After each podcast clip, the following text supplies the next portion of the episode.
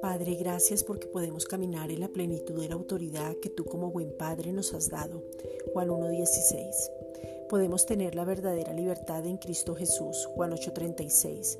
Vivimos en lo sobrenatural, creemos las promesas establecidas para vivir en esta vida, porque en Cristo ya todo ha sido dado. La promesa es Cristo mismo. Colosenses 2:10.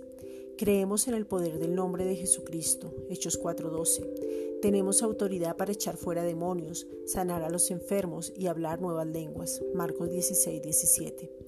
No estamos en temor o incertidumbre, estamos en Cristo. Tal cual como Él es, así somos nosotros en este mundo. Primera de Juan 4:18. No tenemos temor de malas noticias. Salmos 112:7. La ansiedad y el abatimiento no nos pueden dominar porque estamos en el que nunca nos falla. Efesios 6:13.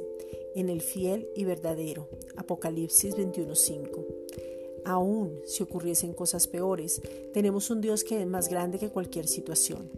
Hoy decidimos no tener afán, no alarmarnos por nada, descansar en Él porque mayor es el que está en nosotros que el que vive en el mundo. Primera de Juan 4:4.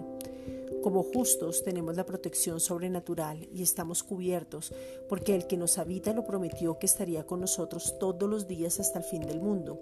Y por eso confiadamente podemos decir que no temeremos porque estamos seguros. Mateo 28:20. Y sobre nosotros será vista su gloria. Isaías 62. Gracias Padre.